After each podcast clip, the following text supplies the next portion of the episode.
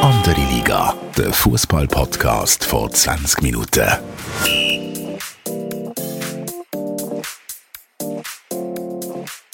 Willkommen zu einer neuen Episode von Andere Liga, der Fußball-Podcast vor 20 Minuten. Mein Name ist Tobias Wedermann, Sportchef von 20 Minuten und ich bin auch heute wieder mit dem wunderbaren Fabian Febu Rauch, NZZ-Fußballjournalist, Kicker-Korrespondent für die Schweiz und so weiter und so fort. Febu, bist zurück aus Florida, wie geht's dir? Hoi Tobi, guten Morgen.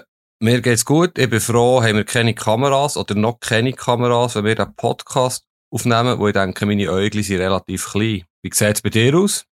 Du sprichst jetzt auf den Super Bowl an. Es ist Montagmorgen, halb zehn und in der Nacht auf heute war der Super Bowl gewesen. Und ich muss eingestehen, fast schon mit Ankündigung, weil mich einfach die Affische irgendwie nicht so gepackt hat, bin ich zwei Minuten nach dem Kick Kickoff eingeschlafen. Das heißt, das ganze Flugzeugli-Show und all der Scheiß habe ich noch geschaut und dann bin ich gerade eingeschlafen. Und bei dir, du hast bis am, bis am Ende können durchhalten durchheben. Ja gut, jetzt haltest du dich natürlich ein bisschen aus, äh, nicht aus, wie soll ich sagen, bist nicht unbedingt der Experte in der NFL, wenn du sagst, die Affische hat dich nicht gepackt. Also, ein riesen Endspiel, ich muss dazu aber auch sagen, Super Bowl gehört für mich dazu seit Schulzeiten. Ich weiss noch, wo wir im Gimmer waren, sind wir immer abwechslungsweise beim Kollegen daheim oder bei mir daheim gewesen und haben halt die ganze Nacht, ähm, der Super Bowl, der geht ja immer etwa so bis um 4, 5 Uhr morgen Schweizer Zeit. Von dem her, das ziehe ich eigentlich durch, wenn es irgendwie geht. Das Mal ist mir natürlich noch entgegengekommen, dass ich Jetlag in die richtige Richtung kann sprechen. Ich bin gar nicht müde um Mitternacht und ja tatsächlich bei etwa um 5 Uhr ins Bett. Aber King haben natürlich nicht in die Schuhe müssen und von dem her hatte ich relativ eine kurze Nacht gehabt, das stimmt. Super Match gewesen übrigens. Schön. Ähm, ein wichtiges Spiel ist am Wochenende auch in Tunesien. Ist Tunesien richtig? Äh, glaube nicht, nein. Aber das zeigt ja schon, wie wichtig, wie ernst dass wir es nehmen. Nein, ist doch irgendwo, ich weiß es gar nicht, aber erzähl mal weiter. Nein, es ist, glaube ich, schon in äh, Marokko aber gewesen, aber ich sag in Saudi-Arabien gewesen. In Marokko. Marokko. Also, das wichtigste Finale ist auch in Marokko gewesen, nämlich das Club-WM-Final. Real Madrid hat dort gewonnen. Also, ich muss dir ganz ehrlich sagen, so fest oder so wenig interessiert wie das Jahr hat mich die Club-WM noch nie. Es ist wirklich, ich habe eigentlich nichts mitbekommen. Irgendwann hat es mal geheißen, der Marcel Koller als Schweizer Trainer ist ja dabei und spielt im Halbfinale gegen Real Madrid. Aber also ich habe auch das Gefühl, in der, in der Darstellung der Fußballfans, der Wahrnehmung von denen, das, also das ist ein richtiger Flop gewesen, das Jahr, oder? Ja, stimmt natürlich, ist eine sehr europäische Sicht. Da ich oft in Südamerika bin, auch in Brasilien, dort hat die Club-WM viel höheren Stellenwert als in Europa. In Regel ist ja der Final europäisch, also Champions League-Sieger gegen Copa Libertadores-Sieger aus Südamerika, das mal nicht. Aber du hast recht, der Marcel Kohler ist dabei gewesen, und vor allem, was ich gesehen habe, ist, dass der Harald Gemperle Assistenztrainer von Marcel Kohler ist. Das habe ich ehrlich gesagt bis letzte Woche nicht gewusst. Ich kenne ihn natürlich noch aus IBE-Zeiten, lang ist es her. Die Club-WM ist wirklich für die Füchse. Ähm, und vor allem wär's Flamengo, ist ja der Copa Libertadores-Sieger gewesen, die sind im Halbfinale ausgeschieden gegen Saudi-Arabisch Vertreter, so viel ich weiss. Sehr schade, und Real Flamengo wäre noch so eine coole Affische gewesen. Aber ist ja so, Club WM das letzte Mal, wo ich das geschaut habe, ist gewesen, man kann sich's vorstellen, wo Inter Mailand die Champions League gewonnen, sprich nicht 2010 oder 2011 Januar, weiss ich gar nicht mehr, haben sie 3-0 gewonnen gegen einen Club, der Mazembe heisst, also der afrikanische Vertreter. Seitdem habe ich, glaube tatsächlich keine Sekunde Club WM geschaut. Ja, also es ist, es ist ja schon immer langweilig gewesen, aber das Jahr, ich glaube auch mit der WM, es ist einfach too much. Es interessiert kein, kein Mensch und darum finde ich das eigentlich gar nicht so schlecht, dass das Modell überarbeitet wird und glaube auch ausgebaut wird. Ich finde wirklich, also die Idee, dass man anstatt irgendeinen Confederations Cup oder weiß ich was, wo auch wieder niemand interessiert, so eine richtige kleine Club-WM haben mehrere Clubs aus Südamerika, Mittelamerika, Nordamerika, Afrika, Asien, arabischer Raum und Europa, finde ich eigentlich gar nicht so schlecht. Klar heißen wieder, die Europäer gewinnen eh, aber es, vielleicht gibt's ja dann auch ein, ist ja nicht, australisches Märli. Ja, es gibt ja, glaube ich, die Pläne von FIFA, eine Club-WM zu machen mit 32 Teilnehmern, analoger WM, also richtiger WM. Stell dir vor, die wäre, haben wir glaube auch schon mal diskutiert, die wäre in Katar, in Doha, fände ich wirklich noch Schmuckidee, so während drei, vier Wochen Äh, klar geht es ums Geld, es gibt viel Widerstand von Fans, von, von Verbänden, aber irgendwo durch fände ich das sicher besser. Es müssen ja nicht 32, es können ja 16 sein, aufgeschlüsselt nach äh, der Stärke der Kontinentalverbände, also ich sage jetzt sechs Europäer, vier Südamerikaner und so weiter, fände ich eine coole Idee. Noch cooler finde ich die Super League. Ich weiss, du bist da nicht der allergrößte Fan, aber da gibt's ja News. Da ist ja irgendeine Vereinigung gegründet worden, Real, Barca und Juve, ausgerechnet die drei halten ja fest an dieser Super League. Sie sind da jetzt juristisch im Streit mit der UEFA, das wird ich sicher auf Trab halten in den nächsten Monaten und Jahren. Aber ich fände das nach wie vor eine gute Idee. Und, und bezüglich der Club-WM, weißt du, du sagst Aust australisches Märchen, also ja, ich glaube, die Vertreter von Ozeanien, von Afrika, von Asien, die sind ja halt gleich chancenlos. Aber immerhin wären eher vier, fünf grosse Europäer dabei, was das Ganze schon ein bisschen attraktiver würde machen. Wolltest du das neue Super League-Konzept schnell in zwei Sätzen erklären? Ich habe nur gesehen, irgendeine Agentur, die für das verantwortlich ist, hat bis zu 50 Teams angefragt. Mehr habe ich mich aber noch nicht damit auseinandersetzen ja, sie versuchen es jetzt natürlich so zu verkaufen, dass es keine geschlossene Liga ist. Ich glaube, das ursprüngliche Konzept wäre ja gewesen, dass zwölf grosse Clubs aus Europa fix dabei sind. Äh, sechs aus der Premier League, Real, Barca, Paris, Bayern, Milan, Juve, ungefähr so. Vielleicht noch Atletico Madrid, weiss ich jetzt gar nicht mehr, aber da sind auch die meisten zurückgekrebst, ja nach dem Widerstand der Fans und von ganz vielen anderen Vertretern und Organisationen. Die drei Clubs, die ich gesagt habe, sind nach wie vor sehr bestrebt, das durchzuziehen. Es sind ja die, die sehr grosse finanzielle Probleme haben, vor allem Juve und Barcelona.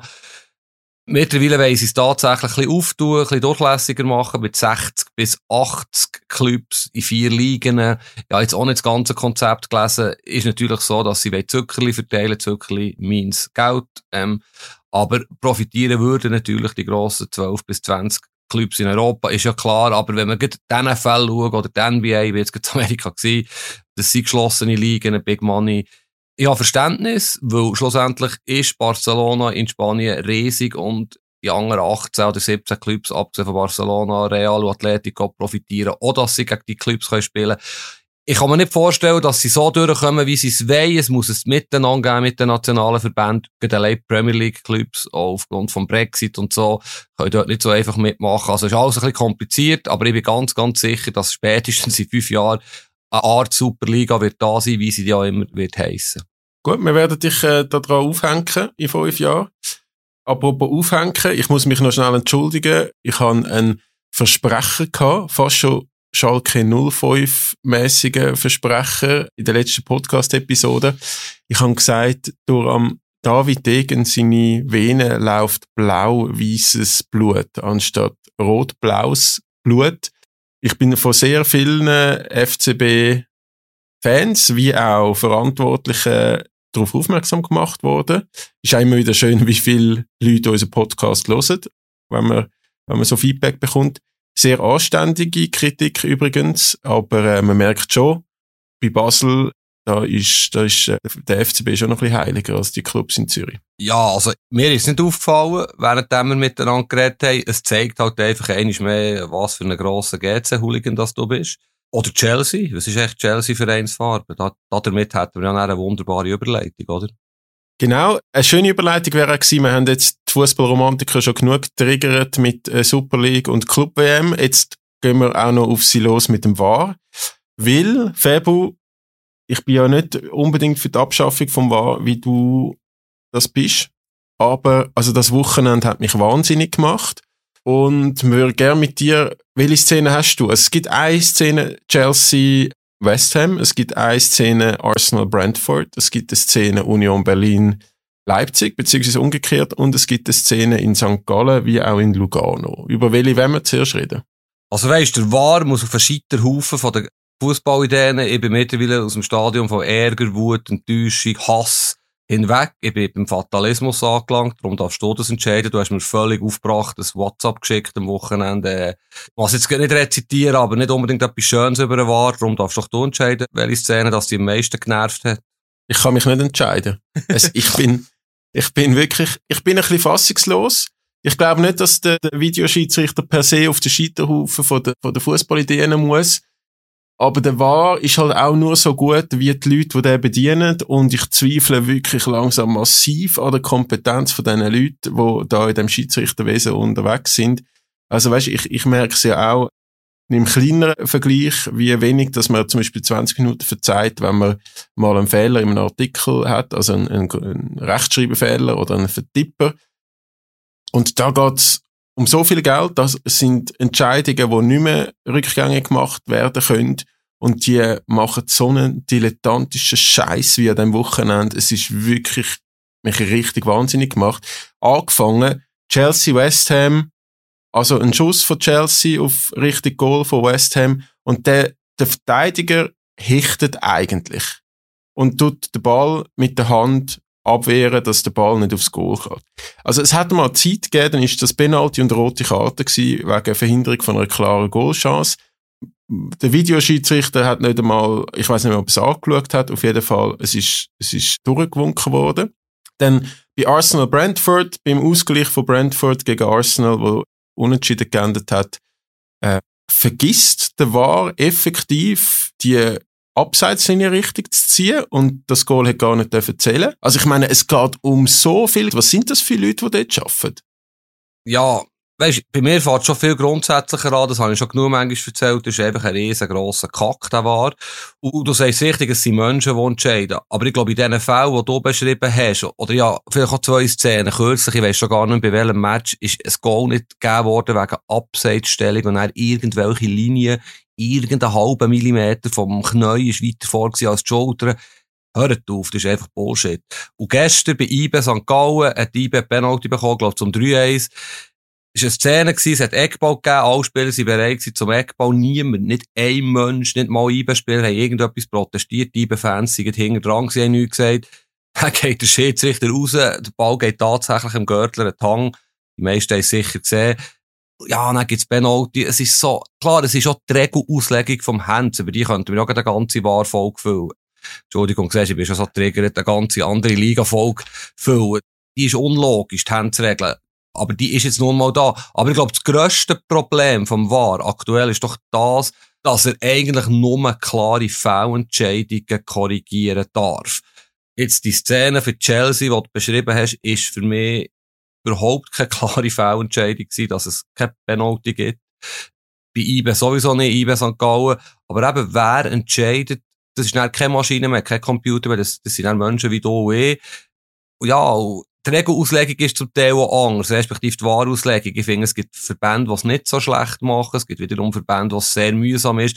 Und meisten Nerven tut ja, wenn du einfach drei, vier Minuten musst warten und die schauen das in 100.000 Wiederholungen auf In der Wiederholung, in Superzeitlupe, sieht jedes Foul gefährlicher aus und jedes Hands ist deutlicher. Und darum einfach weg damit, lieber menschliche Fehler, die passieren, dir und mir passiert so. Ich habe mir vorhin versprochen, du hast ein, äh, wie weiß, blau statt rot, blau, keine Ahnung. Es passieren einfach Fehler. Es ist so mühsam geworden und jedes Wochenende, quasi jeden Tag gibt es wieder irgendwo Unruhe. Darum einfach weg damit. Ich glaube, die Diskussion, sorry, Fabu, aber die, die lohnt sich nicht mehr. Ich glaube, ich glaube, man könnte nicht, man könnte das nicht mehr jetzt einfach äh, rückgängig machen und weg damit. Ich möchte aber Zuhörerinnen und Zuhörer, die das Thema ähnlich triggert wie mich und das noch nicht gesehen haben, die vielleicht mal die Videos anschauen vom Chelsea-Spiel, von dieser Handsituation. Vielleicht auch, wenn man ganz viel Zeit hat, noch Freiburg, Stuttgart, hat es glaube ich auch eine wahre Einschreitung gegeben bei einem Hands. Und die von IB St. Gallen und die drei vergleichen und vielleicht auch mal raten, was hat Penalty gegeben und was nicht. Und dann, also auch Chelsea-Brille hin und her, das ist wirklich, ich finde es ich find's Frechheit. Muss dir aber widersprechen, bei dem IB St. Gallen-Spiel, das ist Hands. Ja, aber kein Mensch hat irgendetwas reklamiert. Ja, aber also es geht nicht um Reklamieren. Stell dir vor, man würde Schiedsrichterentscheidungen noch mehr aufgrund von Reklamieren basieren, dann, dann wären die ganzen, die ganzen 22 Männer wären noch mehr am Reklamieren, als das eh schon unsäglich die ganze Zeit passiert. Also, das, das kann ja nicht ausschlaggebend sein. Der, der Ball geht ihm an die Hand und dann ist es Hand. Es ist, es ist blöd gelaufen, es ist, es ist ärgerlich für ihn, aber es ist Hand, finde ich. Und da kann man nicht einfach das Auge zudrücken, weil man halt schon 3-1 in 3 ist, oder was ist ja immer gewesen? 4-1 schon. Mhm. Auf jeden. Fall, auch, auch dass, dass dann, dass dann, oder ich, ich finde, äh, ich finde den Spieler wirklich super. Ich finde, der spielt, der Gürtler spielt super bei St. Gallen. Ich finde, das ist ein cooler Typ, alles drum und dran. Aber wenn du 5 Eis auf die Schnur bekommst und dann so ein Theater machst, obwohl der Ball dir an die Hand ist, ich finde das schon, also, ich, da habe ich es jetzt ein bisschen übertrieben gefunden. Ich finde gerade im Vergleich, vielleicht darf ich nochmal schnell ausholen, Leipzig Union. Es geht um den Titelkampf in der Bundesliga. Und es kommt ein höherer Ball von Leipzig. Ab dem Moment, wo der, der Ball richtig Strafraum von Union Berlin gespielt wird, ist der Timo Werner im Abseits. Der Ball geht aber gar nicht zum Timo Werner. Der geht zu einem Verteidiger von Union Berlin oder Mittelfeldspieler. Der hat das Gefühl, irgendwie sagt der Lionel Messi oder Cristiano Ronaldo, wird irgend so ein Hackenkunststück machen, trifft den Ball überhaupt nicht. Der Ball landet beim Timo Werner. Nachher resultiert das Goal. Und der Schiedsrichter sagt, die, der absolute Fail fast schon peinliche Abwehrsituation vom Union Berlin Spieler sei keine gewollte Aktion und darum zählt dann nachher das Abseits gleich. Ich meine, das kannst du Fußballfans nicht mehr erklären, dass der Gürtel einfach seine Hand irgendwie, das einfach Pech hat. Ja, das ist, ich finde, das ist jetzt nicht so schlimm und nicht vergleichbar. Aber so die, auch die, die, die neue Schießregeln von, ob es so eine bewusste Abwehraktion ist oder nicht, also, das, ich, da verlierst du Fußballfans, wirklich. Und ich, ja. da, ich glaube, wir müssen über so Sachen diskutieren. Der Wahr wird bleiben. Es ist leider ja. so oder vielleicht auch gut so, je nachdem. Logisch bleibt er. Weißt, der Wahr suggeriert vielleicht auch eine falsche Gerechtigkeit. Dass ein Kaiser macht den Fußball gerechter. Das mag ja vielleicht in Sommer sogar sein. Aber man regt sich halt einfach mehr darüber auf, wo man das Gefühl hat, er darf keine Fehler machen. Und ich, ja, dass ich eher dagegen bin, Weißt du, das müssen wir tatsächlich nicht weiter diskutieren. Was ich übrigens noch eine schlaue Regel würde finden, das habe ich kürzlich irgendwo gelesen. Ich meine, die Spieler, die immer den Schiedsrichter bestürmen, der vier Schiedsrichter bestürmen, schau mal in anderen Sportarten, Handball oder Basketball, ich war einem NBA-Match letzte Woche, ja, die sind tabu, untouchable, die Schiedsrichter. Und ich fände es gar nicht so schlecht. Das ist jetzt vielleicht erstaunlich aus meinem Mund ja, wenn es sofort gelbe Karten gibt bei irgendeinem Gemotz, dann hast du auch viel mehr Ruhe. Mir regt das mittlerweile auf, immer die Rudelbildungen vor dem Schiedsrichter und das Diskutieren. Das ist in anderen Sportarten nicht der Fall. Dort sollte man vielleicht mal ein bisschen überlegen, für auch die Rolle und Position vom Schiedsrichter zu stärken. Ich weiß nicht, wie zu diesem Vorschlag würde stehen, aber manchmal ist das wirklich unglaublich, wie sich die Spieler aufführen auf dem Platz. Ja, ich, ich habe einfach das Gefühl, da müssen auch die Schiedsrichter bessere Entscheidungen treffen. Oder ich meine jetzt auch die, die, die Diskussion in der Bundesliga, wir reden von einem von der, von der vier höchsten, beliebtesten Fußballligen auf dem Planet. Oder einer von der fünf, je nachdem, wo, wo, wo sein Fußballherz gerade schlägt. Und, und die, die Trainer dürfen ja gar nichts mehr sagen, ohne dass sie geile Karten bekommen. Da bin ich voll bei Marco Rose. Und wieso, dass man bei den Spielern nach fünf gelben Karten Spiel verpasst und bei, bei den Trainern nach vier gelben Karten. Es wirkt, ich verstehe den Marco Rose, der hat, der Trainer von Leipzig hat einen richtigen Frust, weil, weil er hat das Gefühl, er darf gar nichts mehr sagen, gar nichts mehr machen und, und er, hat das Gefühl, die, die Schiris machen sich aktuell wirklich wichtiger, als sie sind. Habe ich jetzt nicht das Gefühl, ich finde, sie sind wichtig, aber für das müssen sie besser performen. Ja, das ist ein guter Punkt, ja. Ankrom haben sie Vorbildcharakter gespielt, Trainer vielleicht weniger, also für junge, für junge Buben oder Mädchen. Ja, wenn sie sich dann wirklich aufführen wie, wie Salz, das geht ja schon nicht, oder? Die Captains haben dann häufig das Gefühl, sie das Bändchen im Arm haben, können sie sich noch ein bisschen mehr erlauben. Es ist eine spannende Diskussion. Ich bin ja grundsätzlich auch dafür, dass man Emotionen zulassen aber es muss einfach im Rahmen bleiben. Und ja, passieren, passieren so viele Sachen immer wieder. Und vielleicht sind die Schiedsrichter wirklich ein bisschen, sie sind noch ein bisschen geschwächt worden durch den Wahr, oder? Es ist für sie wirklich nicht ganz so einfach, weil im Prinzip ist ja jede Wahrentscheidung, wo sie überstimmt werden, ja, wie eine Demaskierung von innen, oder? Ist ein Fehler von innen passiert. Also, das ist auch nicht so angenehm, denke ich mir, dann, auch für die Schiedsrichter nicht, oder? Und das ist ein weiterer Punkt, der für mich gegen Wahr spricht, weil, ja, du gibst Schiedsrichter gescheiter ein bisschen mehr Souveränität und Autonomie, als dass du noch weiter schwächst. Aber voilà, das ist, das ist eine ewige Diskussion.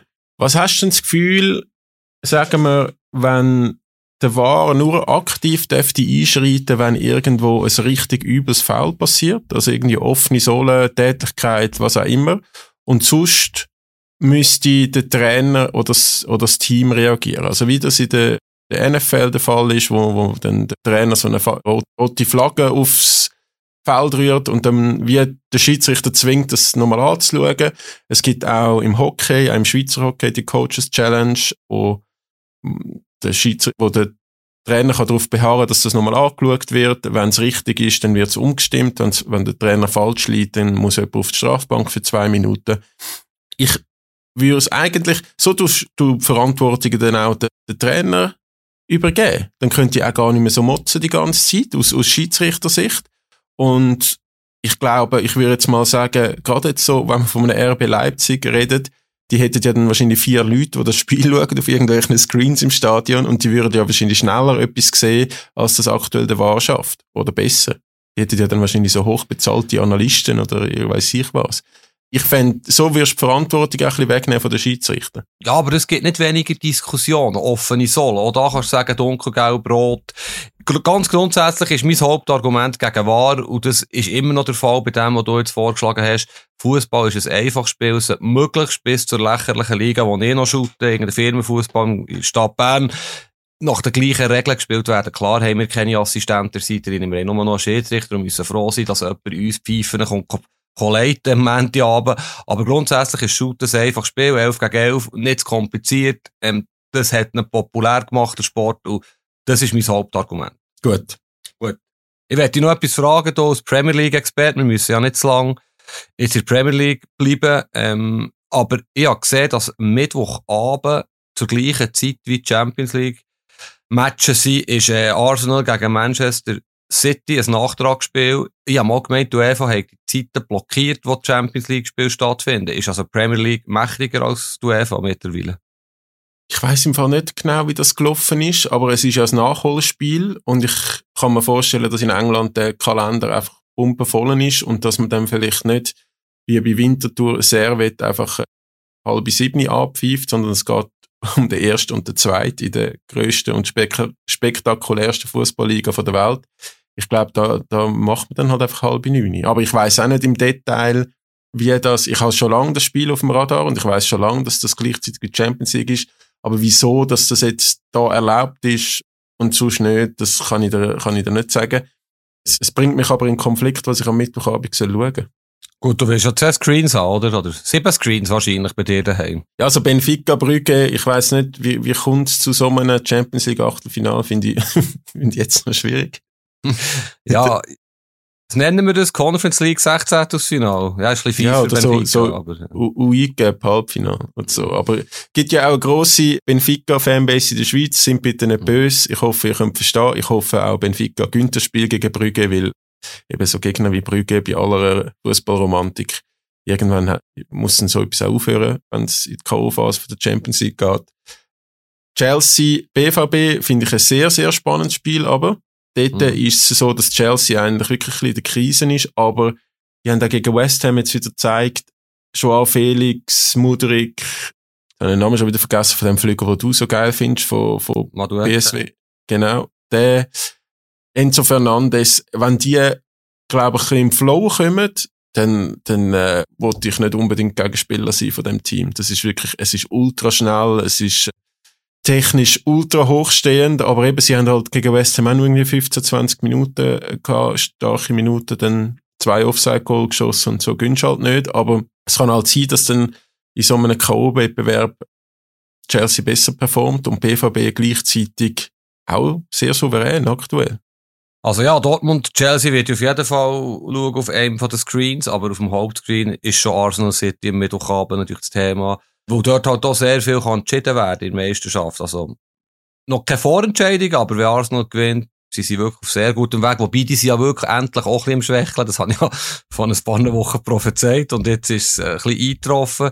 Ist wie klar gewesen, dass sie nicht durchziehen. Aber die anderen sind halt auch, nicht besonders souverän. Also, City sind ja noch die einzigen, die ein mithalten können. Aber es ist auf jeden Fall ein super Match. Und ich freue mich extrem auf das Match. Aber für mich ist es nicht Spiel vor Woche. Spiel vor Woche ist für mich nach wie vor Paris gegen Bayern und das ist ja schon am Dienstagabend. Genau. Ich glaube, dort haben ja auch Bayern-Spieler davon geredet, dass das das Spiel von der Woche ist, dass äh, ganz Fußballwelt seit Wochen, seit der Auslosung auf das Spiel wartet. Und wie würdest du das jetzt so aktuell, übrigens ein schöner Übergang, super gemacht, wie würdest du aktuell so die Formkurve von diesen beiden Teams beurteilen. Bei, bei Bayern ist es wirklich, ich finde, Nagelsmann, Nagelsmann hat das nicht so schlecht analysiert nach dem Buch im Spiel. es ist eigentlich zu wenig gut gewesen gegen Bochum, oder? Man hat souverän gewonnen, alles top, aber es ist sehr viel Unruhe rundum. Jetzt ist auch der Sané wieder irgendwie aus dem Stadion geflüchtet und nicht happy und es, der ganze, das ganze neue Theater. Und bei PSG kriselt es auch. Mbappe verletzt, Messi vielleicht auch angeschlagen. Wie beurteilst du das? Ja, genau so. Zuerst zu Bayern. Es ist wirklich faszinierend. Ich meine, sie gewinnen hoch, souverän, absolut diskussionslos, müssen sie auch gegen Bochum daheim. Und gleich ist am Schluss eben, Sané und Gnabry, das sind für mich Zirkusbuben. Sorry, die sind nicht ernsthaft. Das sind riesen Kicker, riesen Spieler, aber ihre Frisuren, ihre Kleider, ihre Geschichten, ihr Zeug drumherum, trali, trala. Das kann sich der Neymar leisten. Das ist nochmal eine Kategorie höher. Finde ich auch schlecht, was der Neymar macht, aber Sané und Gnabry, come on die sollen mal konstant eine halbe Saison gute Leistungen liefern. Das ist wirklich ein Theater mit, mit diesen zwei. Und jedes Mal, wenn sie ausgewechselt werden oder etwas nicht nach ihrem Köpfchen geht, dann täupeln sie irgendwie, eben wie ein kleiner Bub. Ja, ich finde das lächerlich und ich verstehe, dass sie kritisiert werden und sie haben unglaubliches Potenzial. Vielleicht am meisten von, von allen deutschen Offensivspielern. Aber es ist krass, oder? Nagelsmann ist überhaupt nicht zufrieden mit der ersten Halbzeit. Er war, glaube nur kurz in der Kabine ist dann auf der Bank irgendwie auf seinem iPad Szenen anschauen, auch ein Statement gegen die Mannschaft.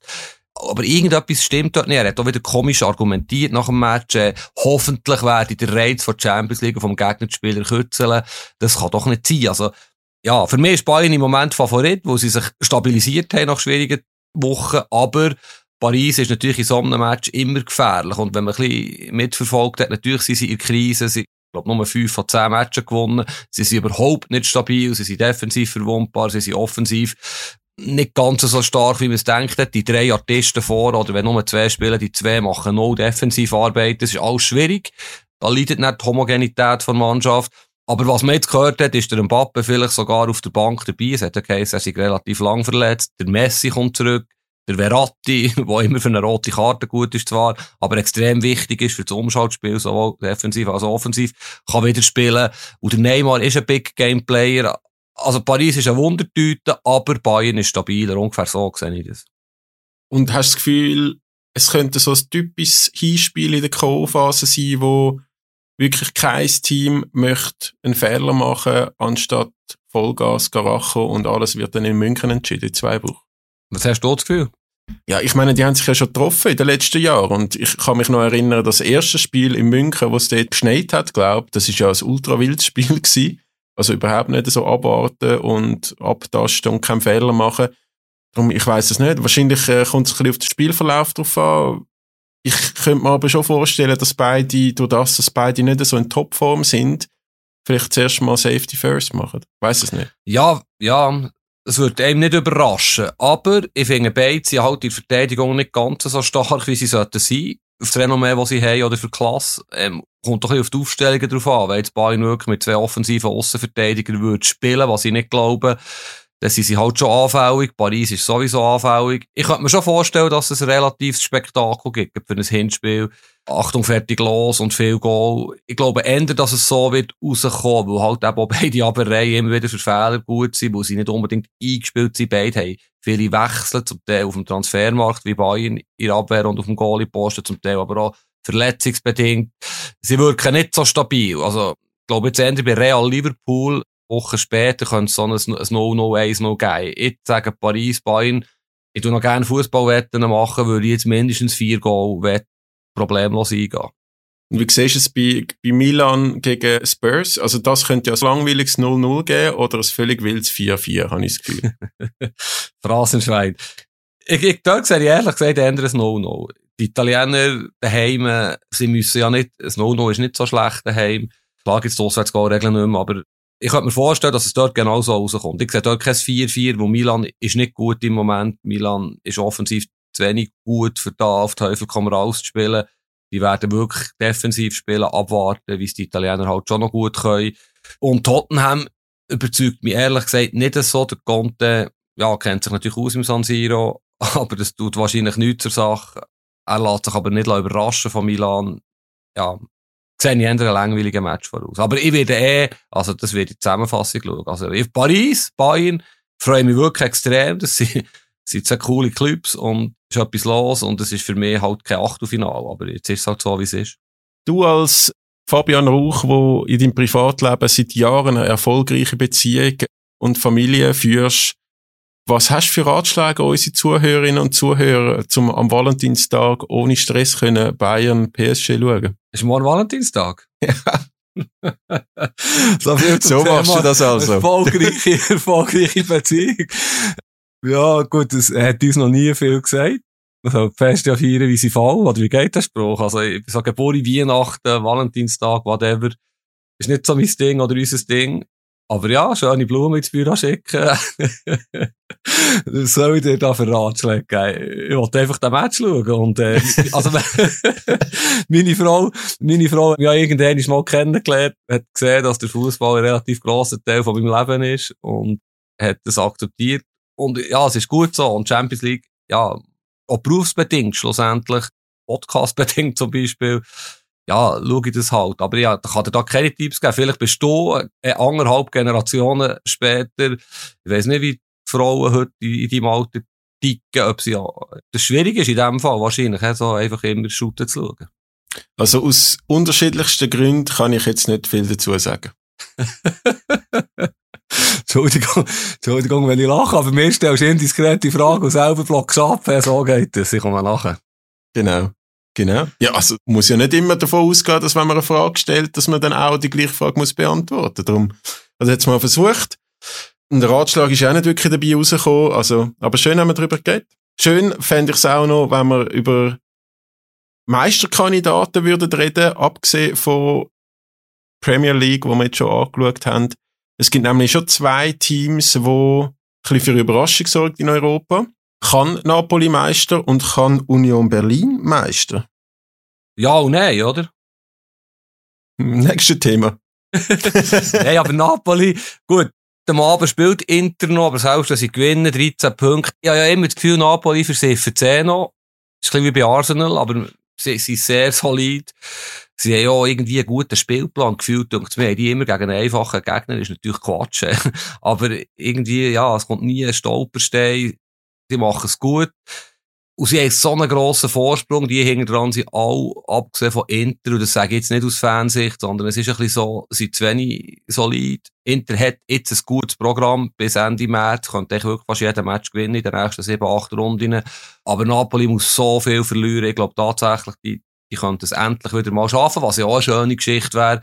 Und die Bundesliga, sorry, Union Berlin, ja, schon manchmal meine Meinung dazu gesagt, und sie verblüffen mich aber tatsächlich unglaublich. Ich meine, ich hätte niemals gedacht, dass die in Leipzig gewinnen. Und ja, es ist krass. Es ist wirklich krass. Ich habe den Match jetzt nicht geschaut. Du hast noch offenbar geschaut. Aber es ist ja, glaube ich, nicht mal unglaublich unverdient gewesen, oder?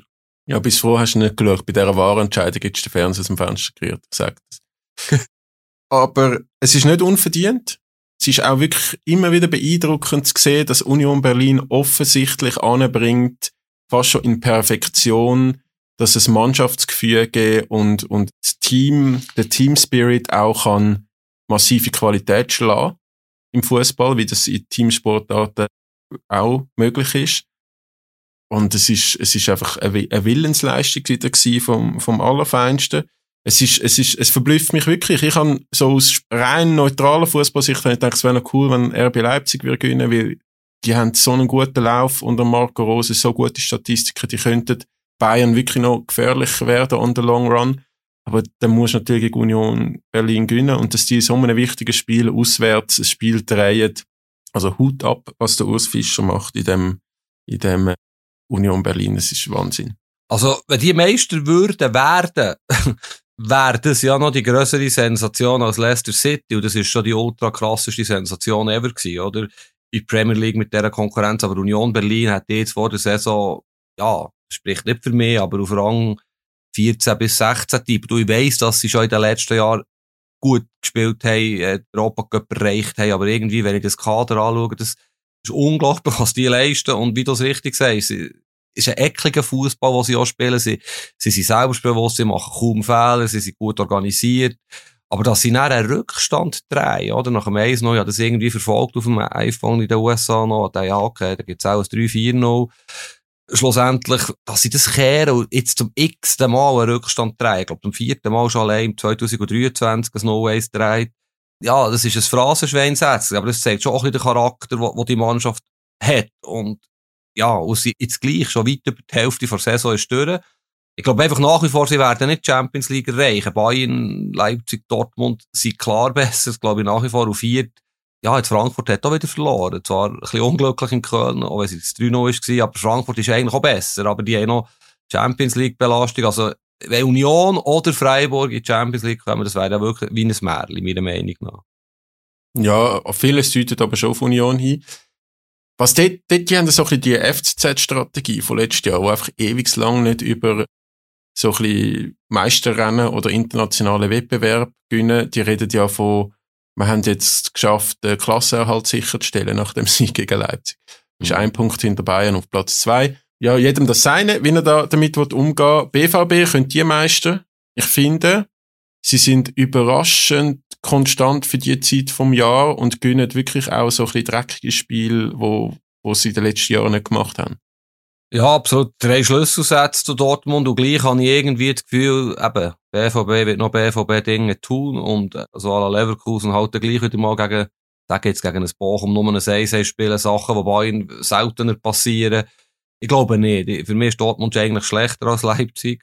Aber im Moment machen sie es nicht schlecht. Sie haben jetzt so ein paar späte Goal geschossen, die zu Punkten haben geführt. Also, es läuft noch gar nicht so schlecht. Aber irgendwo, nein, Dortmund kann Bayern nicht gefährden. Ich glaube, schlussendlich wird niemand können Bayern gefährden. Jetzt hat Leipzig zu viel Rückstand und, äh, aber gleich, es ist halbwegs spannend. Und ja, wer weiß, Union Berlin. Ich meine, Leicester hätten wir ja wahrscheinlich dann zumal, wenn wir einen Podcast hätten gemacht, bis eine Runde vor Schluss gesagt, die, die werden nicht Meister, oder? Bis sie es geschafft haben. Und vielleicht wird es bei Union Berlin auch so sein. Und das ist ja das Coole, gleichwohl noch am Fußball, dass so Sachen immer noch möglich sind. Und ja, absolut unerwartet äh, Union Berlin so weit oben. Es wäre ein, ein, Was wäre wenn, aber ich glaube, wenn Bayern jetzt mit einer mittelmäßigen Leistung gegen Paris Saint-Germain zur Champions League würde gehen und, und die weiter keine Ruhe in den Club bringen, dann könnte das schon noch spannend werden in den Meisterrennen. Wer könnte in der Schweiz so eine Rolle wie Union Berlin Klar, letztes Jahr war es Zürich, aber es war gleich nicht spannend. Gewesen. Also es ist wirklich mega frustrierend wie langweilig das es wieder ist. Also, findest du nicht? Ja, ich, ich habe nicht schon auch, oder ich, ich rede da Woche für Woche positiv von dem St. Gallen und dann gehen sie aber auch früher in Führung und werden noch 5-1 weggetatscht. Ist natürlich schon, ja, ein bisschen frustrierend, wie langweilig das ist. Das ist ein schöner Satz, ja. Hast du geschaut, der Match im Fernsehen?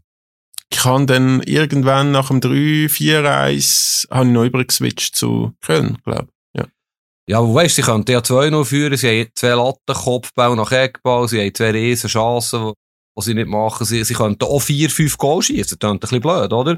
Und sie verlieren, am Schluss können sie ja 7-1 verlieren. Aber bei St. Gallen, ich habe wirklich Freude. Ich habe Freude, wie sie es machen, vor allem, wie sie shooten. Aber ich habe mal Anfangssaison, oder vielleicht war es sogar im Frühling, gewesen, nein, es war Anfangssaison, nach einem Match im letzten Grund, habe ich geschrieben in NZZ, ja, macht Spass zuzuschauen, aber sie scheitern sich selber, sie sind zu wenig stabil, zu wenig homogen.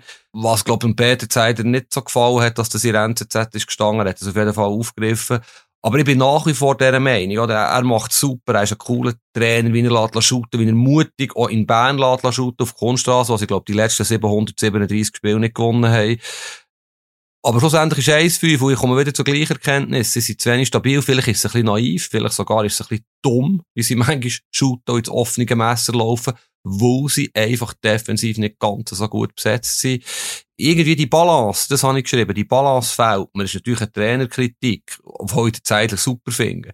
Aber die fehlt nach wie vor. Und solange sie das nicht ein bisschen besser herbekommen, vielleicht halt zu Lasten von ein bisschen weniger Spektakel, werden sie halt immer wieder so Matches haben. Ja. Wer ist eigentlich zweit? Weißt du es? Servet. Und das ist ein, auch das ein super Übergang, weil bei Servet ist gerade ein bisschen, ein bisschen Feuer unter dem Dach. Zum einen, gemäß meinen Informationen, wird heute oder morgen Kevin Mbabu als Neuverpflichtung vorgestellt. Zum anderen hat der Philipp Senderos, bevor wir jetzt da gerade angefangen haben aufnehmen, seinen Sportchef posten auf Twitter beziehungsweise via Social Media angekündigt, dass er, dass er nicht mehr Sportchef ist. Es ist mir zwar nicht klar, ab wann, aber er, er schmeißt auf jeden Fall sein Amt hin. Und es gibt auch Gerüchte, dass der Alain Geiger vielleicht im, im Laufe dieser Woche noch etwas Ähnliches macht. Was, was ist dort los? Hast du da Infos? Nein, Jetzt auf die Schnelle nicht. Ich habe einen Kollegen, der sehr gut verdrahtet ist in Genf und der erzählt seit Monaten, ja, das kann ich jetzt nicht sagen, was er erzählt, aber dass eine bestimmte Person dort einsteigt, die sehr mächtig ist und wenn die einsteigt auf einen von diesen zwei Posten, kann sein, dass sie beides machen ähm, Ja, immer so gedacht, ja, ja, es läuft ja gut zu Genf, aber jetzt, das macht mir jetzt auch ein bisschen baff, aber ich bin ehrlich gesagt, muss ich zugeben, darf man zugeben, zu weit weg, für das jetzt können, zu beurteilen. Vor allem habe ich so erst jetzt gelesen, wo du es gesagt hast. Das ist ja vor ein paar Minuten rausgekommen. Überrascht mich, wo sie eigentlich gut unterwegs sind. Ich habe ehrlich gesagt, ja, der Philipp Senderos ein paar Mal erlebt, so in, Talks oder gesehen, wie er auftritt. Er hat es nicht so schlecht gemacht und gleich habe ich immer so ein bisschen das Gefühl gehabt, hm, ist der in der richtigen Position? Aber wie gesagt, es ist einfach nur so ein unbehagliches Gefühl gewesen, überhaupt nicht negativ gemeint, wo es ja läuft in Genf. Der Alain Geiger finde ich einen guten Trainer, jammert manchmal zu viel, aber das machen Fußballtrainer nun mal. Also sorry, die sind zweit. Das ist ja, oh, das ist Union Berlin-mässig, halt ein bisschen mehr Rückstand. Ich weiß nicht, was da los ist. Vielleicht kannst du auch noch etwas dazu sagen. Und wegen meinem Babu möchte ich noch schnell etwas sagen, bevor du dort in die Details darfst gehen und eh wieder Replik darauf nehmen. Absoluter No-Go-Transfer für mich. Wieso? du sollst jetzt zuerst reden. Nein, ich, ich bin, ich habe am äh, Samstag im Laufe des Tages die ersten Nachrichten bekommen, dass das äh, ziemlich sicher zustande kommt. Und hast dann ja gestern auch als fix vermeldet, relativ früh. Und ich finde das einfach nicht so ein schlechter Transfer. Also für, für wer? Für alle Involvierten. Also mit der Mbabu ist sicher absolut gut genug für Super League Fußball und sehr gut vielleicht sogar für Super League Fußball und kann sehr weit weiterbringen. Wir haben, ich weiß gar nicht, ob du dort dabei gewesen bist, aber bei dem öffentlichen Training im, während der Nations League Phase ein bisschen außerhalb von Genf hat man auch gesehen, wie unglaublich beliebt Kevin Mbabu in dieser Region ist, auch bei den Jungen. Das heißt, auch dort kann er vielleicht für den Verein noch ein bisschen etwas an Attraktivität in der Region äh, machen jetzt für die nächsten Spiele. Und ja, also ich, der kommt jetzt einfach Spielpraxis über und wird dann im Sommer äh, wahrscheinlich noch jemand anders wechseln. Und für Servet hast du einen guten Rechtsverteidiger, der wahrscheinlich nicht wahnsinnig viel dafür zahlst, weil Fulham froh ist, dass, dass, er, dass, der, dass ich nicht um Kevin Mbappe kümmere. Oder wie siehst du das? Ist, äh, du findest alles schlecht? Ja, muss zugeben, jetzt hast du ein paar gute Sachen erzählt, die meine äh, Theorie ein bisschen ins Wanken bringt. Aber natürlich ist er beliebt, natürlich ist er ein cooler Typ, natürlich ist er Genfer, fühlt sich dort daheim. Aber ja, das Kevin Babu zu Servet, das, das, ja, er ist im besten Fußballalter, das ist ein Move, den er mit 34 kann machen kann. So in der Glische, der irgendwie mit 36 zu Servet ist, ungefähr. Aber der andere Verteidiger. Aber das geht doch geht hinten und vorne nicht auf. Und der hat ein ganz schlechtes Management. Mir ist schon klar, dass er nicht auf der Tribüne kann in der Premier League. Das bringt niemandem etwas. Aber dann muss er halt so Union Berlin oder Augsburg oder irgend so etwas. Und seine Karriere ist brutal stagniert. Oder er hat brutal stagniert. Und ich habe immer gesagt, als er noch bei eBay war, der kann eine Top, Top, Top Karriere machen. Er ist auf gutem Weg gewesen. Irgendetwas ist da vielleicht auch bei ihm selber passiert in den letzten anderthalb Jahren. Auch Stichwort Nationalmannschaft. Wir haben ein paar Sachen gehört, aber irgendwie, was will jetzt der so sehr wird? Klar, er kann jetzt in vier Monaten, wenn das so passiert, wie du erzählst, dann ist das okay, wenn er im Sommer noch in eine grosse Liga geht. Aber sonst, jetzt schon zurückzukommen in diesem Alter, finde ich mega schade für ihn. Und für Servet ist es natürlich top, da hast du völlig recht, wo wahrscheinlich voll haben übernimmt auch 85% vom Lohn in der Rückrunde, kann ich mir vorstellen. Ähm, für Servet ist es natürlich ein super Transfer, aber sie bräuchten ja eigentlich ändere in Offensive. Typ Seferovic, sage ich jetzt mal, um einen Namen zu nennen, der im Gespräch war, was sie weiterbringen können. Wobei Hankerum wieder weiterbringen, sie sind zweit, oder? Das muss eigentlich, sie arbeiten vorzüglich, aber wenn du die Tabelle anschaust, es ist ja so krass. Mit zwei Siegen bist du vom 8. auf Rang 2 oben, umgekehrt mit zwei Niederlagen bist du schon fast im Abstiegskampf, selbst aus Servet. Also ja, das ist alles ein bisschen mit Vorsicht genießen, die Tabelle. Aber sie sind relativ stabil jetzt unter den Top 5 immer gewesen in dieser Saison. Aber ob jetzt ein Babu der Spieler ist, der sie dann wirklich extrem weiterbringt, wage ich jetzt gleich zu bezweifeln. Schon allein Kraft von seiner Position, wo er halt Aussenverteidiger ist. Ich glaube, Serve geht nicht davon aus, dass jetzt der die als Leader in die Champions League führt oder so. Aber es ist wirklich eine Win-Win-Situation. Ich glaube, so wie ich das, so wie ich das weiss, oder so wie ich das jetzt in den Gesprächen aus den letzten zwei Tagen herausgefunden habe, ist das auch ein bisschen Teil von einem Masterplan. Transferfenster sind halt wirklich nur noch in der Türkei und in der Schweiz offen gewesen von, von attraktiven Ligen für den Kevin Mbabu. Er hat Angebot aus Istanbul, hat sich aber gezielt für Servet, für seinen Heimatverein, für seinen Jugendverein entschieden, weil er muss und will jetzt einfach um jeden Preis Spielpraxis sammeln. Weil sonst, wenn, wenn, oder jetzt geht er, weiß auch nicht, auf Istanbul ist auch nicht klar, dass er dort spielt. Und dann ist dann, dann ist dann Karriere komplett im Seich ab dem Sommer, oder? Dann, so kann es dann halt ab und zu gehen. Ich hätte jetzt gedacht, bei Fulham könnte er noch funktionieren, hat er nicht. Vielleicht hat er auch nie eine richtige Chance bekommen. Ich bin dort, habe dort zu wenig Fulham-Spiel gesehen. Aber ich glaube, da, der kommt schon wieder. Und ich glaube, das ist jetzt richtig, dass er in seiner Heimat, wo er sich voll fühlt, in seinem familiären Umfeld, wieder ein bisschen Selbstvertrauen, ein bisschen, ein bisschen Spielpraxis sammelt. Und dann haben wir ja vielleicht auch in der Schweizer Nazi wieder ein bisschen mehr Freude an ihm, als wir das hatten in den letzten Monaten. Ja, es ist schon so, wenn er zweieinhalb Jahre zu Galatasaray geht, dann bin ich der Erste, der sagt, ja, typischer Move, er säckelt dem Geld nachher. Weißt, noch schnell im Detail, Kevin Mbabu, er ist, er ist für mich ein sehr guter Aussenspieler, rechts. Aber er ist ein guter Außenspieler in einem Team, wo, wo das Spiel dominiert, so wie Ibe dann zumal, wo, wo, ja, gegen vorne shootet, wo er seine Flankenläufe machen kann. Der ist er selbst in der Viererkette extrem stark. Am besten ist er für mich, wenn das Team mit einer Dreierkette spielt und er dann weiter vor rechts quasi im Mittelfeld spielt. Du weißt, was ich meine.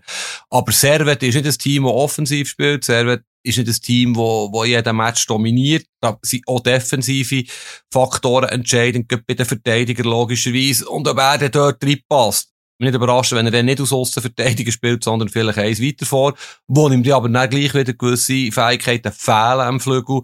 Also ich, ich sehe dort noch ein bisschen, das ist jetzt sehr nötiges Problem, vielleicht bei diesem Transfer. Aber auf der anderen Seite hat er Klasse natürlich locker, um, um gegen Winterthur, Luzern, Sion und so weiter äh, können zu bestehen und auch defensiv vielleicht ein Sichtchen zu schaffen. Vielleicht ist das gar nicht so schlecht, aber dann muss er meiner Meinung nach im Sommer zwingend wieder zu einem größeren Club wechseln. So, so sehe ich das. Gut, also wir werden, glaube wir haben jetzt einen Grund, zum auch Servet vielleicht ein bisschen mehr auf dem Radar zu halten, weil ich finde die Kevin Mbappe-Diskussion noch spannend, wirklich aus Nazi-Sicht. Währenddem wir da reden, bestätigt Servet übrigens, dass Philipp Senderos ab heute nicht mehr Sportdirektor des Clubs ist steile These, kann das sein, dass vielleicht der Kevin Mbabu-Transfer etwas damit zu tun hat? Weil aus meinen, gemäss meinen Informationen ist er jetzt nicht an vorderster Front involviert in so Verhandlungen. Ist ja doch eben vielleicht ein grösserer Name, vielleicht auch ein teurerer Name, vielleicht hat es ja gleich etwas gekostet. Kann das sein, dass so etwas Einfluss Ist ja komisch, ich glaube aber nicht so ein Zufall, dass am gleichen Tag, wo so etwas eingedeutet wird, dann auch der Sportdirektor geht. Ohne es zu wissen, sage ich, interessanter Gedanke. Es ist sehr gut möglich, dass der Senderos jetzt äh, seit der WM Pause seit dem 10. November quasi gestürmt hat für Geld für einen guten Stürmer zu holen immer gehört hat, nein, wir haben kein Geld, das investieren wir nicht und er aus irgendwelchen sentimentalen Gründen halt da wird über seinen Kopf hinweg entschieden, wir holen Aussenverteidiger, wo er Genfer ist, wo er Kevin und Babu ist und er ein konsequenter Mensch ist, der Senderos, und sagt nicht mit mir, finde ich sehr plausibel, es ist sehr gut möglich, dass das genau so gelaufen ist Oh ja, wir werden sicher, sicher erfahren. Was hast du gehört? Du bist ja da noch offenbar ein Team im Babu. Also ist das quasi, mit wem ist das denn verhandelt worden? Ähm, ich glaube, das ist hauptsächlich, also, ich meine, es sind ja verschiedene Parteien involviert. Also, das ist ja nicht nur Kevin Babu Genf, sondern Genf mit Fulham in London. Mhm. Ich glaube schon, dass dort auch der, der aktuelle Präsident ähm, oder Vizepräsident hauptsächlich involviert sind in den Deal. Aber ich möchte noch gerne schnell, äh, bevor ich das vergesse, nachhaken zu deiner Aussage wegen super informiert in Genf. Ist denn da so eine Felix Magath-Lösung ein Thema, dass da jemand kommt, wo Trainer und Sportdirektor wird? Oder habe ich das richtig verstanden? Ja, was ich gehört habe, oder was eben mein Kollege erzählt, ist, Trainer, voilà, der aber sehr mächtig ist und nicht ganz einfach zu handeln ist, bei den Startlöchern stehen. Und, äh, ja. Vladimir Petkovic. ich nein, nein, ist nicht der Vlado. Aber, und der würde sicher, äh, auch mitwählen in der Kaderplanung. Aber eben, das ist wirklich, das ist vielleicht auch nur ein dummes Geschwätz. Aber, äh, mir, mir würde es überraschen, wenn sie mit dem Allegeiger würden nicht weitermachen. Oder wenn der Allegeiger würde hinschmeißen. Aber eben, mit, offenbar ist da einiges im Brodel im Umfeld. Servet ist auch, trotz bescheidener Zuschauerzahlen, schlussendlich ein grosser Club gerade in Romandie, mit vielen Einflüssen und da passiert auch einiges hinterdurch. Und äh, ja, es ist ja, es ja eigentlich noch cool. in Anführungszeichen cool, dass er auch mal ein Schlagzeilen schreibt, auch wenn es jetzt vielleicht ein bisschen durch spezielle Umstände ist, aber auch in Deutschschweiz mal für Schlagzeilen sorgt. Also sogar dir werden ja wahrscheinlich äh, jetzt grösser berichten über, über Servet, was man ja schon in Deutschschweiz eher weniger tut, selbst wenn sie zwei sind, oder? Ja. Hast du, hast du absolut recht über, das, über den kleinen Röstigraben, haben wir ja schon in der letzten Episode diskutiert. Vielleicht noch schnell, wir haben es in der letzten Episode sehr ausführlich gemacht, wirklich viel ist nicht passiert seither, aber wo es auch brodelt, ist in Basel. Und die haben jetzt gewonnen gegen Sion, wo ich jetzt finde, darfst die, sie haben gut gespielt, ohne Zweifel, aber die Leistung darfst du auch nicht zu hoch heben, weil, also Sion ist, überzeugt mich also gar nicht. Ich weiß nicht, was mhm. da, was da los ist. Die haben jetzt auch, weiss ich, für Spiel nicht mehr gewonnen. Wie, was hast du so für einen Eindruck, wie sich der Verein präsentiert, wie der Heiko Vogel das moderiert, wie der David Degen das gar nicht moderiert? Ja, mhm. so aus Florida. Ja, also, wie hast du das also, ja, also ich habe viel gelesen und, gehört natürlich. Also bei Sion übrigens hast du völlig recht, das ist ja unglaublich, was da passiert. Das ist, ist tragisch. Aber das können wir vielleicht ein anderes Mal diskutieren. Ich weiss nicht, bei Basel sind wie zwei Sachen. Ich sage erstens, sie werden immer noch locker zweit, bei dieser Aussage bleiben ich. Aber andererseits, es ist wirklich fast schon desaströs, wie sie sich präsentieren, was da passiert, wie, wenn du nachher los ist, was der David Degen im Dezember gesagt hat über Alex Frey, wie er ihm äh, Treue geschworen hat, was, was gestern war, spielt wirklich keine Rolle mehr. Und ich glaube, der Club ist wirklich, ja, es ist extrem emotional, mit extrem vielen Pastorfiguren, die eine Vergangenheit haben wo immer wieder auftauchen. Der Marco Streller ist ja jetzt auch in neue Sportkommission. Der Alex Frey ist schon dreimal zurückgekommen in X-Funktionen. Der, ja, der David Degen hat die Karte gespielt, Emotionen rot-blau, ähm, blau-weiß, äh, äh, Ausspieler, Titel gewonnen. Ja, es ist extrem kompliziert und eben, da hörst wahrscheinlich so viel den ganzen Tag, auch wenn du in die Stadt unterwegs bist. Und es ist schwierig, dort ruhig zu bleiben, glaube ich. Was mir denkt, ein Punkt, den wir unbedingt müssen besprechen müssen, wo mich deine Meinung sehr interessiert ist, und ich bin sicher, du bist anderer Meinung als ich, aber ich finde, der David Degen darf doch jetzt nicht abtauchen. Das geht doch nicht. Er hat x-mal gesagt, wenn es brennt, bin ich da, ich bin der Captain auf der Kommandobrücke und jetzt noch kein Wort, einfach nichts. Er schickt Heiko Vogel vor. Natürlich kann man sagen, Positionsstärke vom neuen starken Mann. Aber es kann doch nicht sein, dass der David Degen einfach keine Stellung bezieht, nie in ein Interview gibt, nicht der PK auftaucht. Ich meine, ja, es brottelt wie ein Sau, auf Deutsch gesagt, und der David Degen sagt einfach nichts. Das ist ein No-Go, oder? Ich verstehe den Punkt. Und ich verstehe auch unter anderem dein, es ist nicht Vorgesetzte, dein Arbeitskollege Benny Steffen von der NZZ hat ja gerade mehrere Fragen am Heiko Vogel in die Richtung gestellt. Wieso stellt sich der David Degen nicht? Ich verstehe den Punkt. Ich habe mir dann dort, als ich die Pressekonferenz vom Heiko Vogel aber gelost habe, habe ich mich schnell gefragt, wenn jetzt bei anderen grossen Clubs am der Trainer entlassen ist, hockt der Präsident immer gerade vor den Medien. Es ist ja schon eigentlich ein bisschen Sportchef-Thematik. Ich verstehe. Guter Und Punkt. Was, was man halt am Dave nicht, so wie du ihn nennst, der Dave, ihm nicht kann vorwerfen dass er jetzt die ganze Zeit medial im Mittelpunkt hat stehen und jetzt was hart ist, nicht. Also er hat, glaube ich, einfach ein Blick-Interview gegeben in den letzten eineinhalb Jahren und, und sonst eigentlich nichts. Ich weiß nicht, ob Basel Zeitung mal noch ein Interview gehabt aber er, er nimmt ja gar keinen Medientermin wahr, er bevorzugt es über die club-eigenen Kanal, Videos und Interviews zu machen und dann so den Medien oder der Öffentlichkeit zuzuspielen. Ja, also was ich wahrgenommen habe von David Degen, er macht keine Instagram-Stories mehr.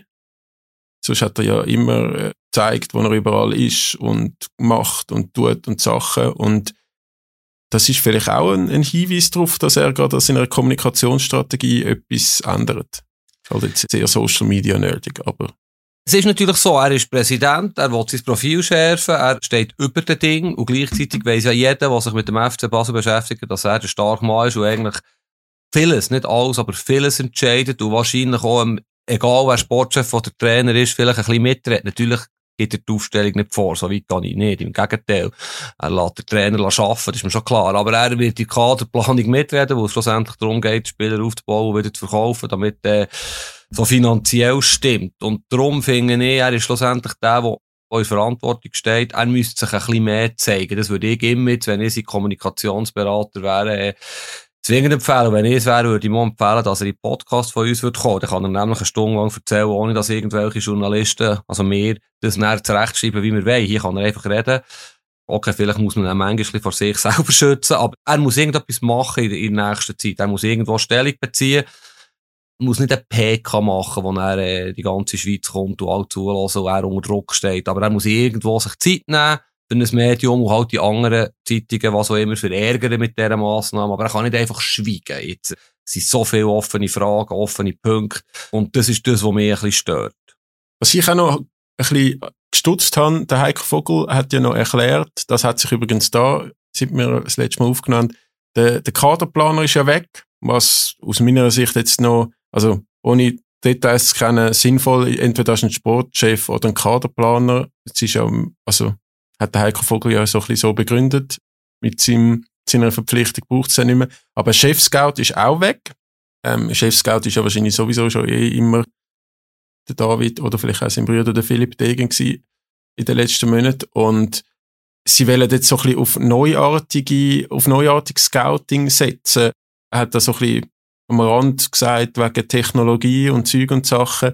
Was wollen die so, so Moneyball-mäßig, für die, die das kennen, das, das romantische, die romantische Geschichte in Amerika, wo das Baseballteam nur auf Daten, aufgrund von Datenspielern gefunden hat in der Versenkung, wenn die jetzt so irgendwie so die Richtung gehen, oder was? Also, das ist doch Blödsinn, Tobi. Weißt, Degen hat vor ein paar Monaten gesagt, hat gelobt, Kaderplaner, Chefscout. Und ich finde ja wirklich, ich glaube, sie sind, glaube 28 und 29, die zwei, die jetzt müssen gehen. Also, die sind ja wirklich von neuen Generation. Das sind nicht 55-jährige Scouts, die, die irgendwie auf Hinterplätze gehen, Spiele suchen. Die sind bestens vernetzt, die sind modern, die die, die denken, sie haben ja wirklich tolle Spieler ausgraben. Wer auch immer die ausgraben hat. Aber es hat, es hat aber 10, 12 Top-Talente, europäische grosse Talente, die zum Teil noch gar nicht in der ersten Mannschaft sind, 16-jährige Franzosen und so weiter. Also die haben, wer auch immer, einen tollen Job gemacht. Das sind Bauernopfer, meiner Meinung nach. Und das, genau das stört mich, oder, dass vor ein paar Monaten sind die neu Himmel gelobt worden. Jetzt kommt der neue Sportchef, Heiko Vogel, neue Kompetenzen, schickt die einfach weg, so wirkt es mindestens wo er jetzt der neue Starkmann ist, fair enough, das darf er machen, aber eben, es ist so, Hü und Hotte, wieder eine neue Philosophie, eine neue Strategie. Es geht einfach nicht auf. Und klar, oder Heiko Vogel wird Erfolg gemessen werden. Unter anderem dran, wer dass er als Trainer wird finden und präsentieren und ob das giget. Ich weiß nicht, ob du das verstehst, giget in Zürich, aber, aber gleich, schlussendlich ist der David Degen der Starkmann und er muss jetzt dort irgendwo mal in Verantwortung gezogen werden und Stellung beziehen, was er sich eigentlich dabei überlegt, wenn er von ein paar Monaten die Leute in den Himmel lobt, aus entlässt. Mehrere, drei, drei Personen jetzt. Und da finde ich schon, dass er jetzt muss eine Stellung beziehen muss. Auf, auf das ist ja noch nicht gross eingegangen, oder? Ich sehe den Punkt und ich finde auch dieses Podcast-Argument super. Also Dave, Philipp, Simon, wer auch immer zulässt, kommen den Podcast. Fände ich schön, wenn man da mit dem David Degen eine Stunde lang über den FCB seine Ideen, seine bisherigen Erfolge und Misserfolge könnten mal philosophieren und reden. Ich glaube aber nicht, dass jetzt, das ist halt ein bisschen, das sage ich jetzt, ähm, eigentlich müsste ich ja aus egoistischer Sicht sagen, er muss unbedingt vor den Medien stehen und er muss Interviews geben und weiß ich was. Aber ich glaube, in erster Linie muss er jetzt einfach Ruhe in den Verein bringen, weil ich komme wirklich langsam, ich bin ja da ein bisschen Krise, erfahren als Fußballfan von Hamburg. Ich komme ein bisschen HSV-Vibes über. Wenn du einfach so ein großer Club bist, so einen treuen, treue Fangemeinde und, und finanziell geht's dann relativ schnell der Bach daran. Man macht risikoreiche Moves. Plötzlich, mit in der Saison werden Leute oder eben mehrere Leute entlassen, neu ersetzt und so. Das kann dann auch ganz schnell mal so eine Hire and Fire für längere Zeit Mentalität geben, die nicht gesund ist für einen Verein. Überhaupt nicht gesund, ja. ja. Das ist, ja, Aber, ein, guter, ein guter Vergleich mit dem HSV irgendwie, ja. Ja. Aktuell ja nicht. HSV ist top. Für die, die es nicht mitbekommen. 3-0 in Rückstand gewesen. ja. Sind, kannst du dir vorstellen, welche Halbzeit ich geschaut habe von diesen beiden? In dem Fall die erste. Ja. Also, sie sind wieder noch hängen gewesen und haben noch 3-3 gespielt. Vielleicht für die, die die zweite Bundesliga nicht verfolgen, ja. Genau. Es, ein Riesenspiel gewesen, ultra attraktiv für eine zweite Liga. Ich sage heute ein bisschen viel Ultra, finde ich. Aber sehr attraktiv für ein Zweitligaspiel. Und ich glaube, das zeigt, das macht mir eine Hoffnung, dass das Jahr es wirklich klappen Weil so Mentalitätsspiele sind in den letzten Jahren um die Jahreszeit oder die Zeit von der Saison nicht dabei gewesen. Aber HSV interessiert die meisten wahrscheinlich nicht. Ich würde gerne zum Abschluss ähm, vom FCB und vielleicht auch von unserem Podcast noch etwas so ein bisschen also vorlesen ist das falsche Wort, aber wir haben ja viele Basel-Fans geschrieben, wirklich viel auch nicht. Also die haben nicht gefunden, Vollidiot, was sagst du da, blau-weiß? Sie haben mir abgenommen, dass das wahrscheinlich ein Fehler ist, aber mich trotzdem nicht darauf aufmerksam gemacht, dass ich äh, blau-weiß statt rot-blau gesagt habe.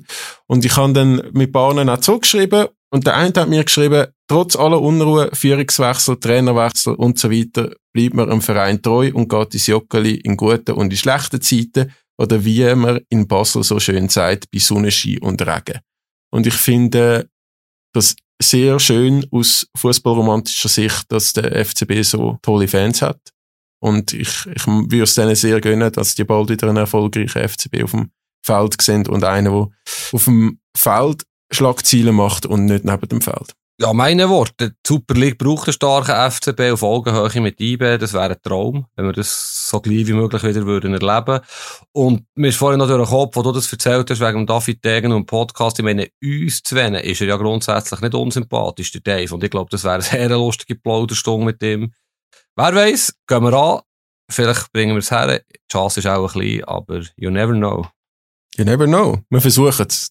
In dem Fall, Fabio, ich glaube, wir kommen zu einem Ende. Ich freue mich sehr auf eine fußballreiche Woche. Wir werden sicher in Kontakt bleiben und über die eine oder andere Szene schimpfen auf WhatsApp und wir hören uns nächste Woche wieder und werden dann über die ganzen Ereignisse von dieser Woche können reden. Ich freue mich sehr drauf. Jawohl, ich fieber mit dem Neymar mit, morgen Abend. Ähm, tschüss zusammen. Ciao zusammen, gute Woche. Andere Liga, der Fußball-Podcast vor 20 Minuten.